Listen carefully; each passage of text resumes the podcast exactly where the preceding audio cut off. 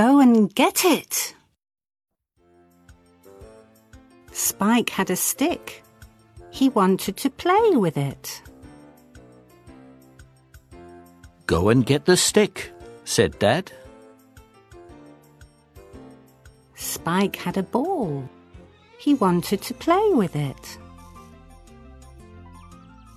Go and get the ball, said Dad. Spike had a bone. He wanted to play with it. Go and get the bone, said Dad.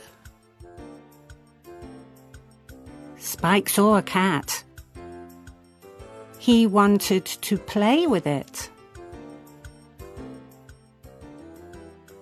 Go and get the dog, said Mum. Have. Stick. With. Bone. See.